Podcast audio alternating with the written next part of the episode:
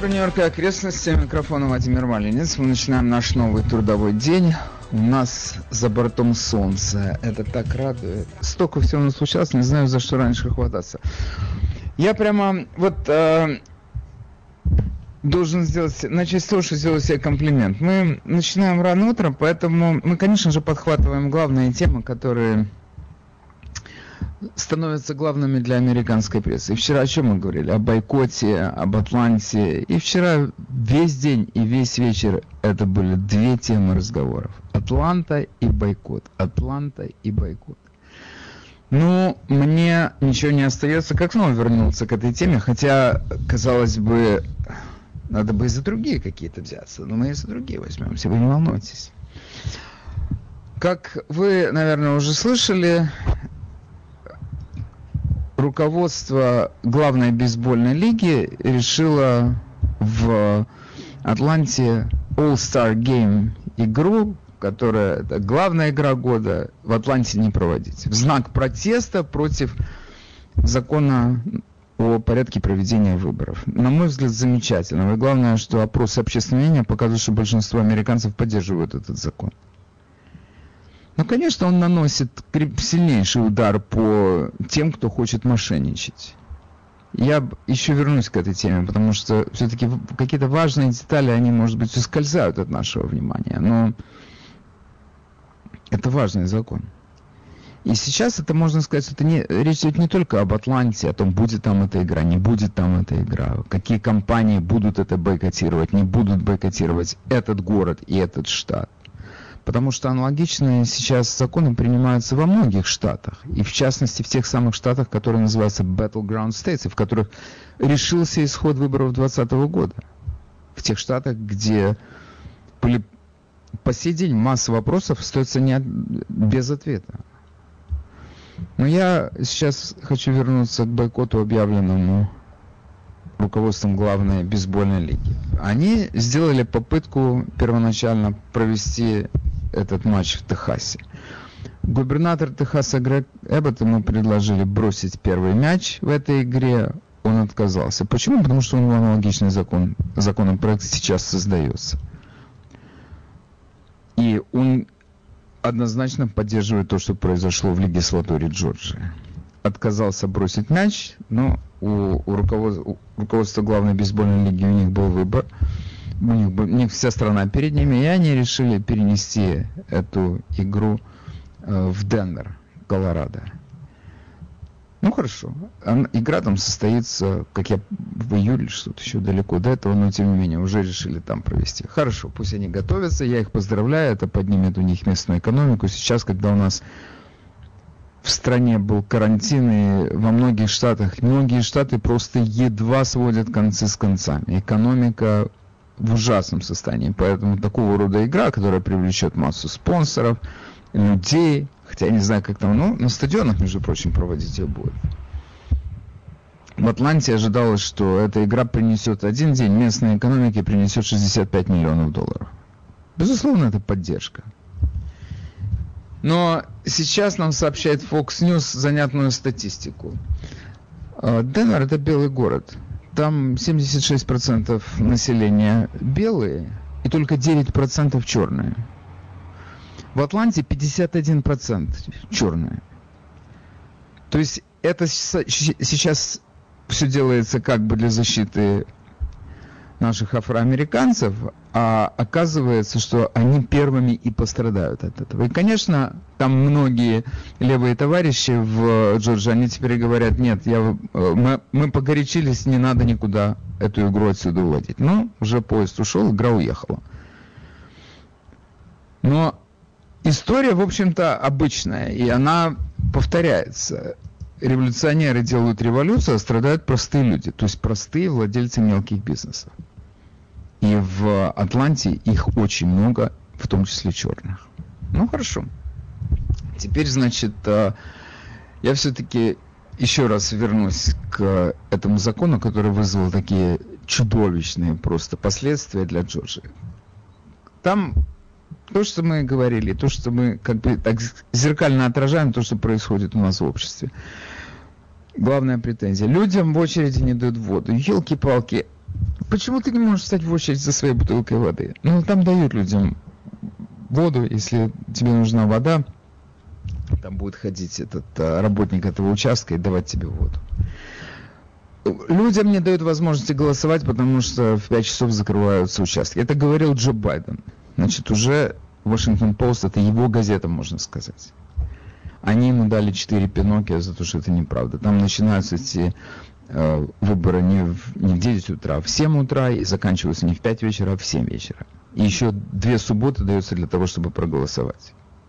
И если там нарастет какое-то сильное возмущение, готовы дать это как, как optional еще и воскресенье. То есть там сделано все для того, чтобы люди имели время проголосовать.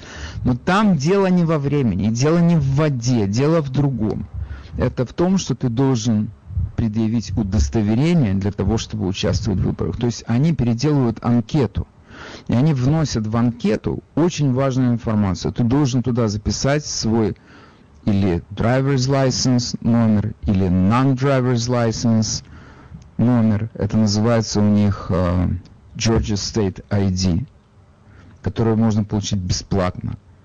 И если у тебя уже ты такой тупой, что ты не можешь пойти в ближайшее, я не знаю, учреждение, которое выдает эти, эти ID, получить это ID, ты должен туда записать четыре последние цифры своего Social Security. Вот главная проблема демократов. Ты больше не можешь просто написать, я не знаю, какие там начерикать какое-то имя и какой-то адрес от фонаря послать это. Это не работает. Если возникают вопросы проверки, ты можешь сверить эти цифры с теми, которые у тебя есть в базе данных. Вот что их беспокоит. Казалось бы, что может быть проще и вернее для того, чтобы быть уверенным в том, что человек, который имеет право голосовать, он действительно имеет право голосовать. И самое поразительное то, что большие корпорации, которые сами требуют ID для того, чтобы предоставлять свой сервис, они против этого это затрудняет людям жизнь. Как это затрудняет людям жизнь?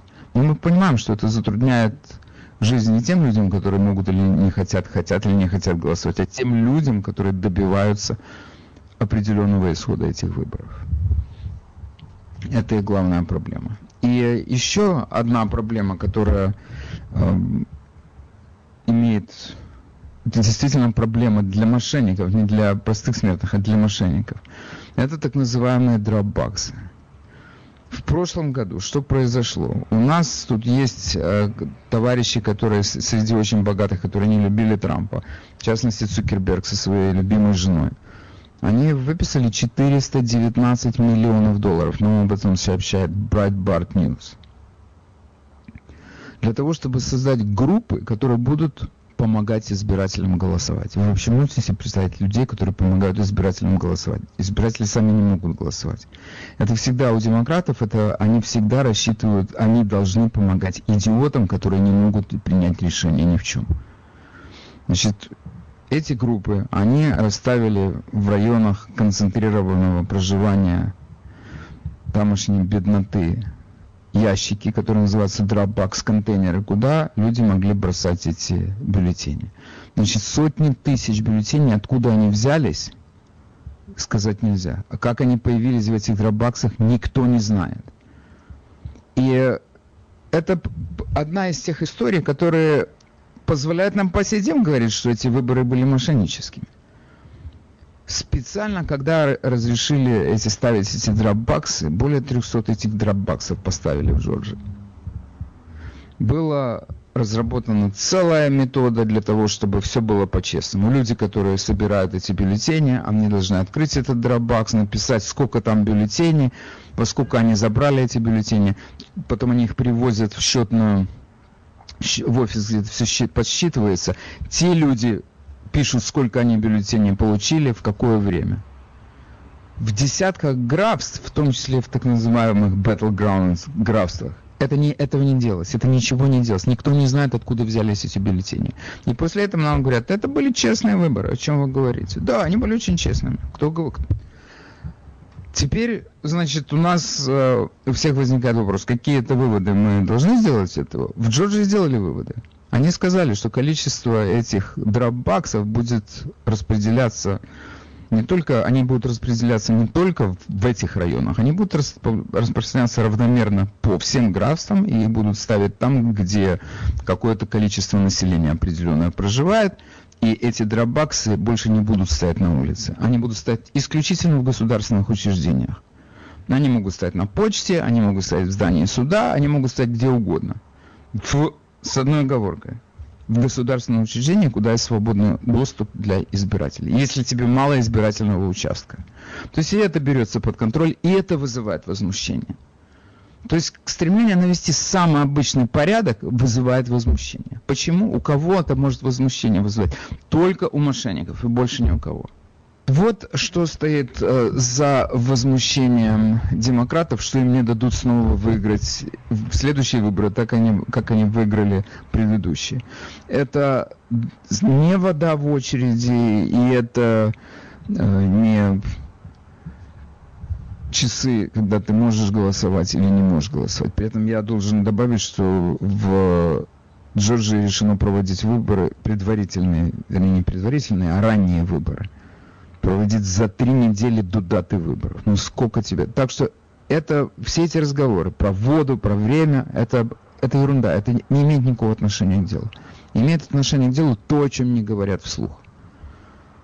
Это необходимость записать свой ID number или свой social security number или и собирать эти бюллетени где попало. Отдать это на откуп организациям, которые спят и видят, спали и видели, чтобы убрать Трампа. И убрали. Все это, эти два механизма больше в них не работают. Это вызывает возмущение. Теперь у меня есть один вопрос к вам, который для меня не вполне прояснен. Хотя я могу дать свое объяснение, но я допускаю, что у вас есть свое объяснение. Вопрос вот какой. У нас как-то мы привыкли считать, нас убедили в том, что демократическая партия – это партия рабочего класса. Ты сейчас смотришь, кто поддерживает демократическую партию, это сплошь большие корпорации. Вот как это произошло, далеко не надо ходить за примерами в, в Атланте. Главная бейсбольная лига страны – это большая машина по зарабатыванию денег – ну хорошо, ладно, это как спорт, это немножко в стороне стоит от корпоративной, такой, в нашем понимании деятельности. Выстраивается целая череда корпораций, которая поддерживает э, эти протесты и выражает возмущение этим законом. Читали они этот закон, не читали, значит, у нас, кстати, этот э, республиканец э, Брайан Кемп, губернатор Джорджи, он прямо это сказал, ребята, вы этот закон читали, что, чем вы возмущаетесь? Этот закон более, предоставляет больше возможностей для голосования, чем аналогичный закон в Делавере, в родном штате Джорджа Байдена. О чем, против чего вы конкретно протестуете? Ну, они уже взяли себе вот эту вот мантру повторять, что вы э, отчуждаете э, простых людей от участия в выборах. Disenfranchise, здесь есть такое слово. И там действительно большие корпорации. Bank of America, э, э, Citibank там, потом компания Delta. И самое поразительное, вы же все сами пользуетесь, ваши все, у вас невозможно получить сервис, если ваш клиент не предоставит ID. На самолет, кто может зайти без ID.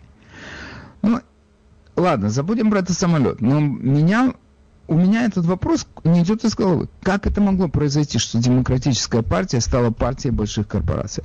Кто вообще помог выиграть э, гонку, президентскую гонку прошлого года? Это так называемая IT-компания. Силиконовая долина. Значит, Twitter и Facebook похоронили просто грандиозную историю о компьютере э, Хантера Байдена, просто похоронили. Нью-Йорк Таймс, Твиттер вырубил, прошу прощения, не Нью-Йорк Таймс, а Нью-Йорк Пост, вырубил их на две недели вообще из существования. Их не было две недели, они не, а, кончились. Потом этот Джек Дорси, он уже сейчас, по-моему, это неделю назад, он сказал, это была ошибка. Вообще более подлого лицемерия ты не, не, не, не найдешь он сперва сделал сознательно то, что он сделал, вырубил значительную информацию в потоке новостей. Тех людей, которые просто пере перепечатывали эту информацию, он их отрубал от эфира. А сейчас он говорит, это ошибка. То есть он добился своего, потом сказал, да, мы были неправы. Ну это что за подлость? И на кого это рассчитано, я не понимаю. То же самое Facebook. Это они забросили эти 400 миллионов долларов. Шутка дело. Человек забросил, чтобы организовать эти, то есть финансировать эти группы, которые будут контролировать выборы на местах, то есть сделать их бесконтрольными для правительственных учреждений.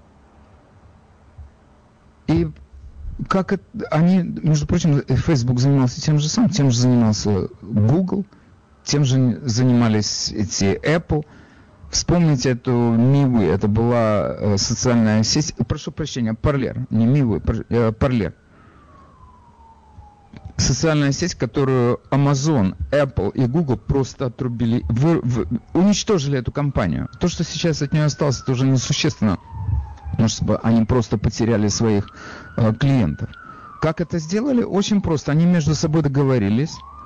И э, убрали их app, который тебе нужен для того, чтобы ими пользоваться, из своих магазинов. Он, значит, прекратился, его не стало в Apple Store, и его не стало в Google Store. Значит, люди не могли себе загрузить этот app для того, чтобы пользоваться. Они могли загрузить непосредственно с, этой, с сайта этой компании. Что сделал Amazon? Он отключил серверы, на которых эта компания работала. То есть это сговор был больших корпораций по ликвидации всяческой оппозиции. Они просто убили оппозицию. Убили. Они, контролируя потоки информации, это сделали. И ты, я повторяю, я, у меня не вполне укладывается в голове, как демократическая партия, партия работающего человека стала партией больших корпораций. Как это могло произойти? ты сейчас смотришь на, ну так, общее представление, на трампистов.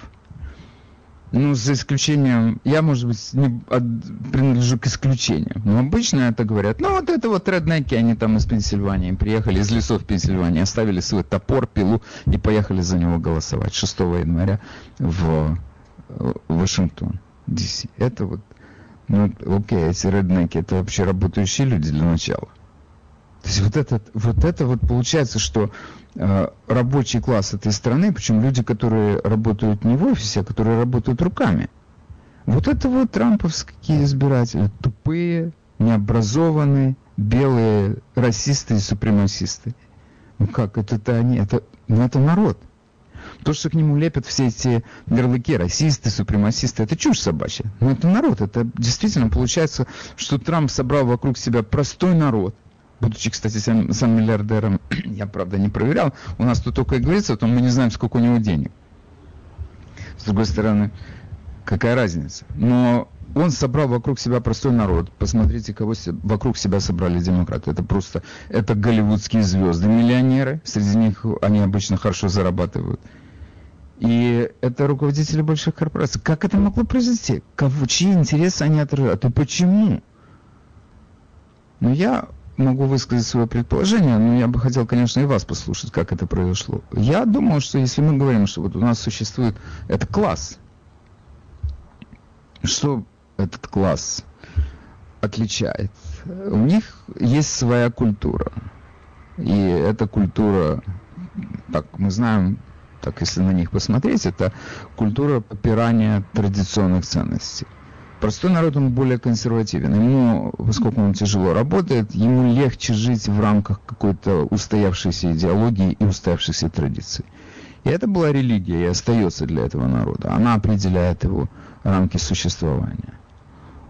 У так называемой элиты у них э, нет особых традиций, у них есть мода. То есть, если кто-то там запускает какую-то тему, передовые люди должны это подхватить и следовать этому. Именно по этой причине, как это могло произойти, что у людей, например, если мы возьмем всю эту историю с трансгендерами, сколько этих людей вообще в нашей жизни? Ну, сказать, что это какие-то, наверное, да какие-то сотые процента. Но защищая их права, перевернули всю страну вверх дном.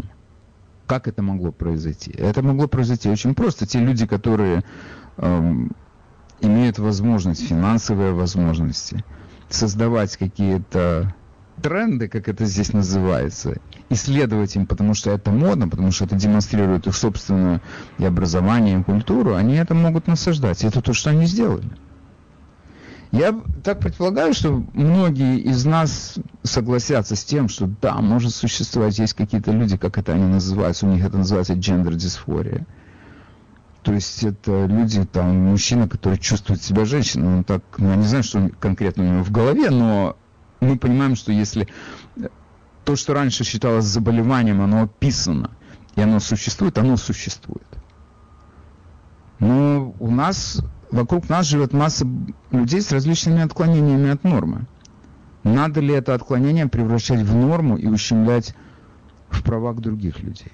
Ведь э, то, что сейчас произошло с этой э, гендерной дисфорией, это становится как мода. Какие-то люди начинают следовать этой моде, и главное, ущемляются права других людей.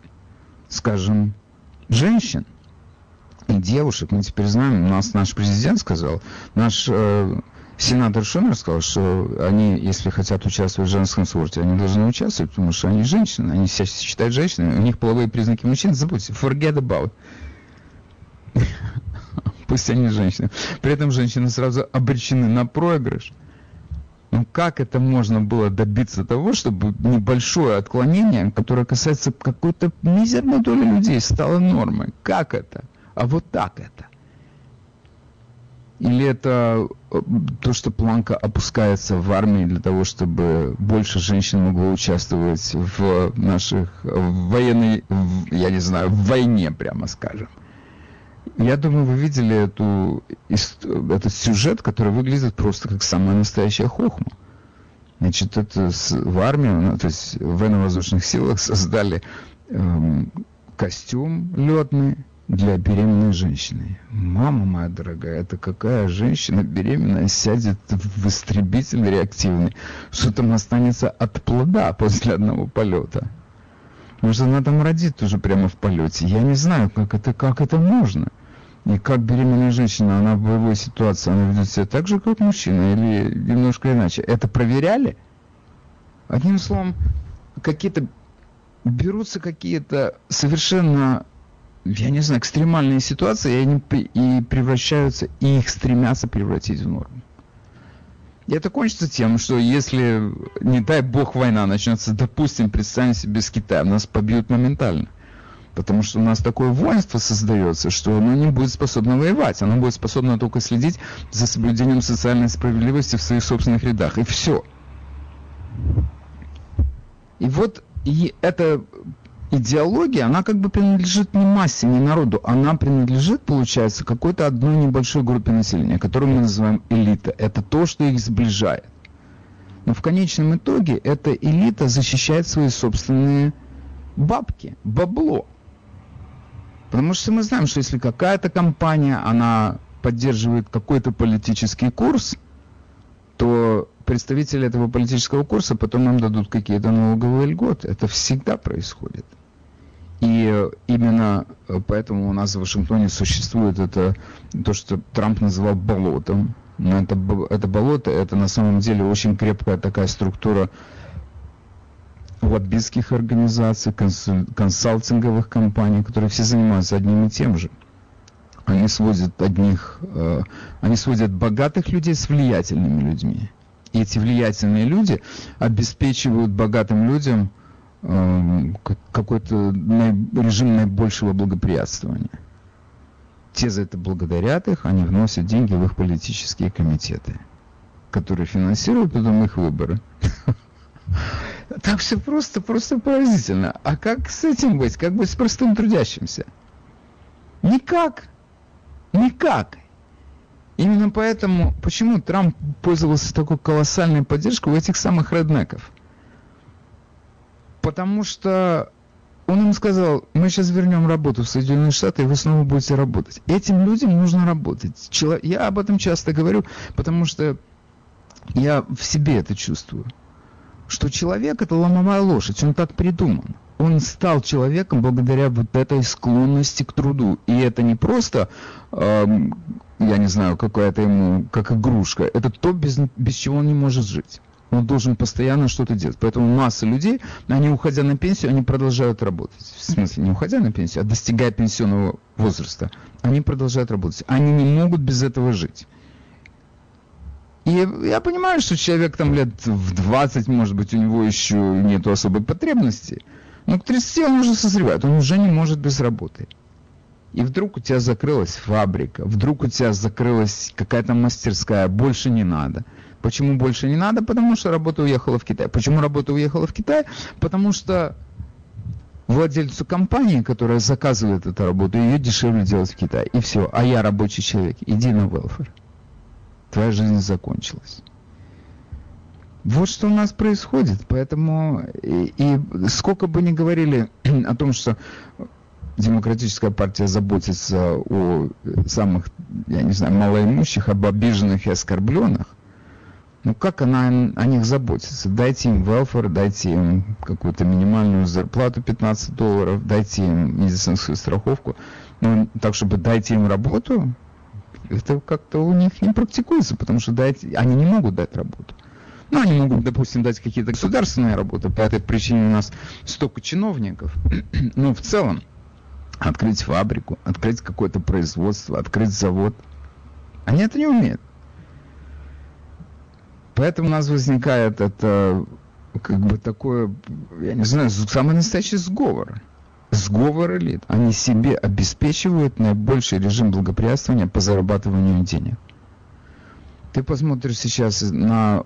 У нас, я сам удивляюсь тому, как я быстро поменял свои взгляды на жизнь, в том плане, что я всегда говорил, рынок должен быть, это Э, Джефф Безос, из, э, который э, владелец Амазона, теперь вроде бы самый богатый человек планеты. Он своими руками всего добился. Это рынок. Так должно быть. Он молодец. Он действительно, он добился всего своими руками, после чего он стал душить других людей совсем, я не знаю, это рыночный метод. Он участвовал в убийстве этой, этой, этой соцсети Парлер. Не то, чтобы я ее защищаю, не то, чтобы она мне, у меня туда деньги вложены. Мне, по большому счету, без разницы. Но как он поступил?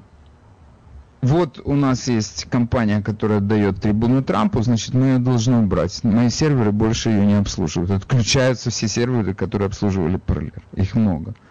Потом естественно, вот тебе рынок, ты, у тебя в одном месте нет серверов, ты можешь найти в другом месте. Оказывается, нельзя, потому что компании, другие компании, которые владеют меньшими серверами, ну, они тоже присутствуют на рынке, они боятся портить отношения с Амазоном. Ну, хорошо, я понял, это рынок. Мне нравится такой рынок? Не очень. Не очень. Окей, доброе утро, мы вас слушаем. Алло. Говорите, пожалуйста. Да, доброе утро. Владимир, вы знаете, вот я вас послушал, я никогда вам не звонил, вот первый раз звонил просто. Главное... Какая разница? Я... А? Какая разница, вы мне звонили или вы мне не звонили? У вас есть что сказать? Скажите то, что вы хотите. Да, я, конечно, проекта Я хочу сказать следующее, что вопросы, которые вот сейчас корпорация я имею в виду, которые поддерживают демократов, это очевидно, потому что Трамп антиглобалист. И это невыгодно. Вопрос не в этом. Знаете что, я вам приведу сейчас несколько просто цифр. Вы знаете, да. что у нас military budget, он составляет где-то, ну, крутите около 700 миллионов долларов. Верно? Где-то там плюс-минус, чуть больше, чуть меньше на 50 миллионов. А наши расходы на социальные нужды целом составляют 4,5 э, триллионов долларов. Представляете, 4,5 триллионов долларов. То есть считайте, грубо, 7 раз больше, чем даже бюджет. Я говорю, вот сейчас Маск строит, например, э, корпорацию в Индии, будет строить в Мексике, сюда пускает их. Так ты лучше возьми из этого бюджета, когда ты платишь паразитов, добавь немножко, сделай маску, чтобы он производство сделал, сделал в этих странах. И так решается практически любой вопрос. И меня не возмущают люди, которые делают бабки, или вот эти демократы, которые все вот добиваются, там даже коммунисты и прочие страны Меня возмущают люди, э, республиканцы, которые ничего не делают резкого против. Понимаете? То есть в каждом деле все должно созреть. Как фашисты пришли к власти, как коммунисты пришли к власти и так далее. Среди республиканцев, вот Трамп, это было такое явление, он, конечно, не был, он не был политиком, и он все это пропустил. Но так надо все требования надо выставлять к людям, я имею в виду к республиканцам, которые должны против этого бороться. Мне, мне все равно, как они будут называться, республиканцы или кто. Я говорю, ну вот как решается вопрос даже чисто финансово. Понимаете, уменьшать социальные нужды и давай, так сказать, деньги э, лоббируют те корпорации, которые, э, которые выводят производство э, в другие страны. А это, так сказать, там антиглобалисты, они против него. Вот что я хотел сказать, собственно. Вот. Okay. Хорошо, спасибо вам за выступление. Окей. Okay. Uh, то, что у нас происходит с большими корпорациями, в отношениях с большими корпорациями, мы должны сюда включить еще один компонент в понимание того, что происходит. Китай. У них вложены в Китай триллионы. Поэтому, когда Трамп хочет нарушить эту ситуацию и переместить как-то на свои интересы в сторону американского рабочего, для них это катастрофа. У них горят деньги. Китай это гигантский рынок. Гигантский. И они не хотят его терять. А, доброе утро, Чак. Я рад, что вы позвонили, потому что ожидаю очень квалифицированный и интересный ответ на свой вопрос. Мы вас слушаем. Я постараюсь. А, во-первых, я хочу комментировать насчет сотрудничества между корпорациями и демократической партией. Это уже давно так. Даже смотри на историю а, их сотрудничества с Розвейтом. Даже учитывая сумасшедшие его экономической программе, все равно они э, расписывались, э, потому что они хотели воспользоваться новыми нормативными правила, которые он хотел создавать для того, чтобы уничтожить э, конкуренцию. Значит, они всегда ищут э, выгод для себя. А в этом смысле, но сейчас, как вы уже говорили, они абсолютно, есть эти корпорации абсолютно покинули американского рабочего, э, все сосредоточено на Азию, ну, по большому счету, на Китай. Значит, э, и смотрите на риторику типичный американский рабочий, сейчас он является расистом. То есть э, все, как они пытались защищать рабочих тогда, это все исчезло. Сейчас совсем э, другая риторика. И тем более, если ты смотрите на то, как э, э, Трамп э, раскачивал лодку, скажем, Китаем,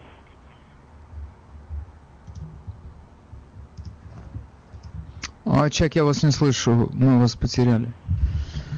А, слышите меня? Алло. Слышите? Сейчас да, сейчас. Да, продолжайте. Угу. Вот, значит, а, а, ну, я, я сказал, что а, Трамп пытался защищать американских рабочих, а, он пытался бороться с Китаем, и, конечно, это было абсолютно против планов а, больших корпораций, поэтому надо было его а, убрать. И еще сейчас давить всех тех, которые его поддерживают, потому что это против их планов. А что это э, решит? То есть э, окончательно, как это решается? Это решается э, денежным кризисом, потому что мы не можем э, долго э, играть так или распоряжаться с нашей экономикой, э, нанимая рабочую, рабочую силу где-то, игнорируя американского, американского э, э, работника э, и э, просто э, зависит от э, прибыли неких корпораций. А страна состоит из многих, многочисленных мелких предприятий. И, как вы говорили, сами люди, они, в принципе, консервативны. А, но если мы не эм, наращиваем нашу экономику тут, тогда как мы можем держать э, э, наше валютное преимущество? Это невозможно. Мы не можем э, э, опустошать нашу экономику ради неких корпораций и держать э, э, преимущество в, в валютной сфере. И вот так, мне кажется, это решится в конечном итоге. Конечно, это будет плохо для всех но и еще для корпорации.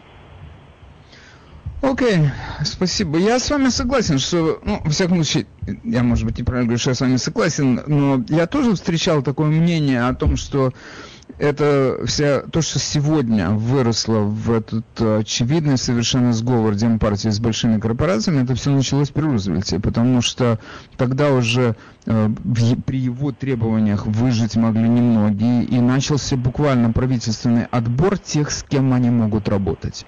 Просто выбирали, с кем мы можем работать. И если мы с тобой можем работать, мы тебе даем соответствующие условия, поблажки, льготы и так далее, и так далее. Это началось тогда. Ну, это как происходит при социализме. Отбор победителей правительством. Окей, спасибо, Чак, за ваш звонок. Будьте здоровы.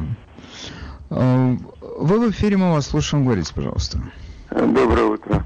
Вы знаете, хотелось, как говорится, сказать пару слов в, в так сказать, про реднеков. Дело в том, что их теперь как нарицательное имя, а если убрать этих реднеков, то, извините меня, у вас даже мусор никому будет убирать. Кто будет делать дороги? Кто будет э, работать на фабриках и заводах? Кто будет строить здания, в которых вы живете? То есть без реднеков эта страна просто умрет. То есть главное, что я считаю, и Трамп был прав, надо производство. Пока у нас производство, я согласен с Чаком, пока производство не будет у нас в стране, и мы его будем отдавать, то мы не станем той великой страной, которую он хочет сделать. А если взять вот эти все корпорации, они ничего не производят. Не производят. Amazon ничего не производит, Google ничего не производит, Twitter ничего не производит, Facebook ничего не производит. Они только за счет информации, я это называю, делают деньги из воздуха. Так как там на ТикТоке ты стал, покривлялся, и если у тебя много э, Слушайте, вы знаете, одно, ну они, ну хорошо, допустим, вы говорите, Facebook э, не производит. Facebook это, по-моему, это самая гигантская торговая платформа, которая только есть у нас после eBay. Вы, если пользуетесь Facebook, так вы посмотрите, какое количество там рекламы, какое количество услуг там предлагается. Это любой пользователь Facebook, он, вы знаете, как эта машинка работает. Они знают о твоих интересах, потому как какой ты рекламу где ищешь. Они тут, же, тут же тебе это предлагают. То есть это могучий, это, это грандиозный торговый Amazon грандиозный. Amazon. Да хоть на три, но вы говорите, они ничего не производят. Они, но они не производят, они торгуют. Это сервис. Они это торгуют. Сервис. Я могу, если их не было, мы спокойно жили без них. Вот мы можем пойти в магазин или по почте заказать и все. Мы без них обойдемся. Они без реднеков не обойдутся. Понимаете, в чем дело? Окей. Okay. Вот вы видите дело. выход из этого положения? Вы вообще видите? Надо развивать производство из... у нас в стране. Одно, единственное, это что Трамп и говорил. Единственное, надо производство, чтобы было у нас в стране. Пусть оно будет здорово. Ну хорошо. Хорошо. Окей. Спасибо. Слушайте, мы все с этим сталкиваемся. Когда мы идем в магазин и мы видим какую-то вещь, которая стоит э, дешевле другой вещи, то это для многих людей, я думаю, для подавляющего большинства людей, это то, что определяет их выбор для покупки. Это цена вещи. Кто-то скажет, она худшего качества. Ну, окей, ладно, big deal, сколько, насколько она там мне нужна. Я покупаю кухонный нож. Но я понимаю, что там какая-то зеленогеновская сталь э, немецкая, она стоит в 10 раз дороже. Ну, ты думаешь, ну ладно, я куплю это за 3 доллара, и потом он у меня затупится через, я не знаю, полгода. Я себе куплю новый нож. А тот зеленгеновский точить надо. Ну и так далее. Вот это, это, и он стоит, этот нож там может стоить, я не знаю, 100 долларов. Зачем ему нужен он такой дорогой? Но это то, что у нас обычно в голове работает. И поэтому Таким образом, китайская вся промышленность здесь у нас царит. Ты идешь, покупаешь в магазин молоток, смотришь, этот молоток сделан в Китае. Ты думаешь, мама моя дорогая, этот, это молоток надо сделать в Китае, везти сюда для того, чтобы здесь продать. А что здесь нельзя его сделать? Можно, но он будет стоить дороже. То есть ну, я как бы говорю банальные вещи, но это, к сожалению, это факт нашей жизни, когда мы что-то приобретаем. У нас э, все эти наши представления о патриотизме, они не включаются. По какой причине? Я, кстати, думаю, что потому что надо воспитывать людей для того, чтобы это включалось. Это как э, воспитывают ребенка, что он, если видит, что женщина, например, э, пожилая особенно, стоит, а он сидит в трамвае. Значит, ребенка воспитывают, встань, уступи место этой женщине. Вы здесь вообще слышали что-то подобное? Нет, здесь это не воспитывается. Точно так же здесь не воспитывается этот патриотизм при выборе товара. Здесь, конечно, есть эта тема Made in USA, и ты должен это, значит, как бы выбирать. Но сказать, что это у нас какая-то национальная политика отбирать свое и зная, что оно лучше. Я как-то, ну, у нас этого нету. Если, может быть, надо начинать с себя, где это сделано, и самим себе ответить на этот вопрос, для нас это приемлемо или неприемлемо. Я, между прочим, знаю такие компании, которые производят какие-то... Ну, меня, допустим, интересует такой вот э, сектор нашей промышленности, как, э, как электронное оборудование. У нас есть компании, которые делают это оборудование здесь, в Соединенных Штатах, и они с гордостью пишут об этом, сделано здесь. И при этом не сказать, что оно дороже, чем сделано там. То есть я предполагаю, что есть какие-то пути, которые делают эти любые товары конкурентоспособными, любые условия ты можешь создать для того, чтобы это производство было не очень отходным и так далее. Но вопрос в том, тебе это надо или не надо. Но если мы говорим, что сегодня так, ты посмотришь, вот нам позвонил человек и говорит, эти компании типа там Google или Amazon, они ничего не производят. Ему не надо производить, они на другом деньги делают. Они будут точно так же торговать э, местным товаром, если этот товар будет. Но ты, если смотришь на такие компании, как, например, ну, тот же Google, или какие-то большие кабельные компании кабельного телевидения, ну, какие-то спортивные э, предприятия, типа спортивных команд. Сейчас ты, ты так бывает, какой-нибудь выдающийся спортсмен когда он обсуждает ситуацию в Гонконге, который крепко придавлен Китаем, он говорит, ну так что, это же часть Китая. Или там уйгуров несчастных. Ну, у них такие культурные традиции. Их угнетают, ну, это у них такие культурные традиции. Почему? Потому что для этих всех спортсменов и для всех этих кабельных компаний этот, э, это Китай, это гигантский рынок, гигантский. И как они оттуда уйдут? Они не хотят, это для них их деньги, их заработки. Какие еще спортсмены будут и где получать такие миллионы долларов? Какие компании будут зарабатывать миллиарды? Если вы посмотрите на э, деятельность этих компаний по результатам ковида, который уничтожил, ковидного карантина, который уничтожил массу бизнесов, эти процветают. Такое впечатление, им только это надо. Сиди дома и смотри телевизор. Сиди дома и пользуйся компьютером. Тебе пришлют чек, купишь что-нибудь у нас, не выходя из дома у них совершенно другая ориентация. И все, что им нужно, это создать какие-то условия для работы оптимальные, и эти условия им создает Демпартия. Ты когда смотришь на этого Безоса, ну так чего еще ждать там?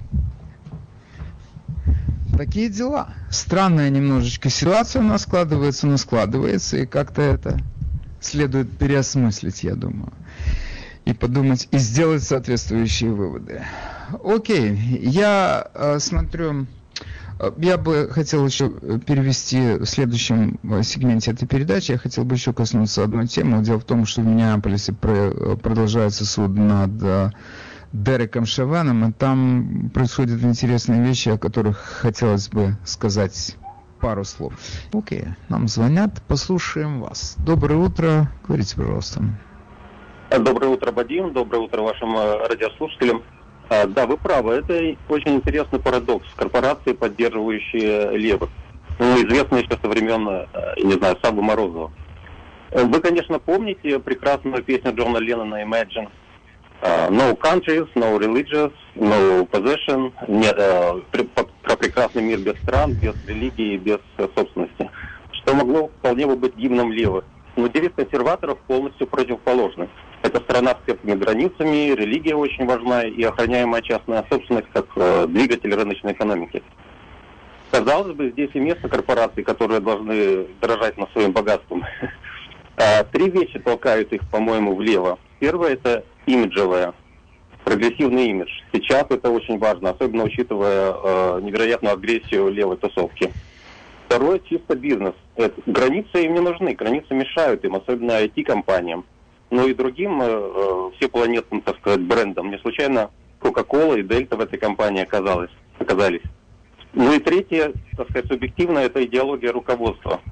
Как и все, так сказать, как и вся образованщина, руководство, эти Цукербергеры, Брины, им кажется, что они видят правильное будущее, к которому надо человечеству стремиться. Вот такая ситуация, мне кажется, и приводит к парадоксальному, на первый взгляд, союзу миллиардеров с люмпинами и деклассированными элементами под левым флагом. А мы, так сказать, работающие люди в середине, пытаемся этому левому хрену сопротивляться. Спасибо. Окей, okay, вам спасибо. Слушайте, вы вот в своем выступлении сказали о том, что Цукерберги и Брины, они видят мир по-своему. Это, в понимании, на мой взгляд, это абсолютная правда. И для них нету, э, скажем, идеологии капитализма, идеологии социализма, они мыслят совершенно другими категориями. Ведь эти люди по своему складу мышления, они программисты. И они на мир смотрят как на программу. Они знают, что можно запрограммировать таким образом, что он будет функционировать как самые лучшие швейцарские часы. Только такие, digital. Потому что они в это верят больше, чем в железную механику. Они на мир так смотрят, как на программу. И они они, безусловно, ошибаются, потому что они не понимают, что человек это не э, цифровое такое устройство. Они его так воспринимают, но он не такой. У нас масса отклонений в течение жизни происходит от наших каких-то даже собственных устремлений. То есть мы слишком сложные существа для того, чтобы нас сложить в какую бы то ни было программу. Но их совершенно несметные богатства и совершенно несметные сокровища – позволяет, вселяет в них вот эту уверенность в своей правоте. Если мы так считаем, значит это именно так и никак иначе. Деньги их лишают всяких, избавляют их от всяких сомнений. Они знают, что они правы, потому что они самые богатые, самые влиятельные люди в мире. Как эти люди могли избрать э, на пост президента человека, который не может довести фразу до конца? Он забывает, о чем он говорит. Человек, которому нужно в санатории где-то находиться, уже во Флориде получить прививку, сесть к бассейну и слушать музыку, и дремать. Это его естественное занятие. Как они могли за него проголосовать? Очень просто. Трамп был для них опасностью. Он, он мог разрушить их мир. Сохранить свою монополию. Эта партия им, им гарантировала это или обещала просто, поэтому они работали с этой партией. То есть это как-то все понятно. Ну, вот, позвонивший сейчас абсолютно точно сказал, что эти люди, они считают, что они абсолютно правы во всем. Этот мир, их мир, потому что они самые, они самые влиятельные люди в нем. Они могут устраивать этот мир под свое собственное представление о прекрасном. Их представление о прекрасном – это бесперебойно работающая компьютерная программа. Это их мир. Ну, мы такие фильмы знаем, про это много там Matrix и так далее, и другие аналогичные. Мы с этим сталкиваемся. Это, но это не просто фантазия, это абсолютная реальность. Так оно и есть. Окей, okay, я тут хотел э, поговорить о том, что происходит в Миннеаполисе, и там много чего происходит, и я все-таки считаю, что вот для меня, я слежу за этим процессом, невероятно важно было выступление э, главы э, городского полицейского управления Медария Рандон. Он абсолютно четко сказал, что и я считаю, что то, что он сказал, это невероятно важно знать всем тем, которые говорят, что Саванин не нарушал никаких служебных инструкций. Он объяснил, что он нарушал. Что сначала тебе позволяется удерживать человека коленом, но когда он перестает сопротивляться, это надо остановить. Это то, чего не сделал Дерекшева. И это то, о чем я говорю все время, что эти 9 минут, это не случайно об этих 9 минутах все время наши левые друзья говорят. У них есть для этого основания. Он перестал сопротивляться. Он лежал на земле. У него руки были скованы наручниками за спиной. Его можно было уже оставить, убрать это колено. И люди, которые стояли рядом, говорили ему, убери это колено, оставь его. Но он считал, что как представитель власти он тут может решать эти вопросы сам. Чем это кончится? Мой прогноз. Его признают виновным в непредумышленном убийстве. В вымышленном убийстве, конечно, это, это, это недоказуемо, но то, что, на мой взгляд, но то, что это непредумышленное убийство, это, как говорится, в гадалке не ходи. Окей, друзья мои, я еще, конечно, хотел бы поговорить и про губернатора Десантиса, и про Мэтта Гетца, но, наверное, оставлю эти темы уже на завтра. Они завтра, думаю, будут актуальными. На этом я смотрю, у меня осталась тут минутка до конца передачи. Оставлю вас на эту минуту с единственной и неповторимой Джуди Феррера из... Uh, Джузи Феррери из солнечной Италии. До завтра. С вами был Владимир Малинец.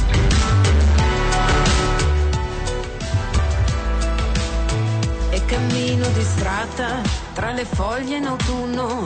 Ho tenuto il tuo nome al riparo dal freddo della notte passata a parlare di tutto senza troppe domande e mi sono persa nei tuoi occhi sinceri che daranno più luce anche ai giorni neri. Guarda il sole stamattina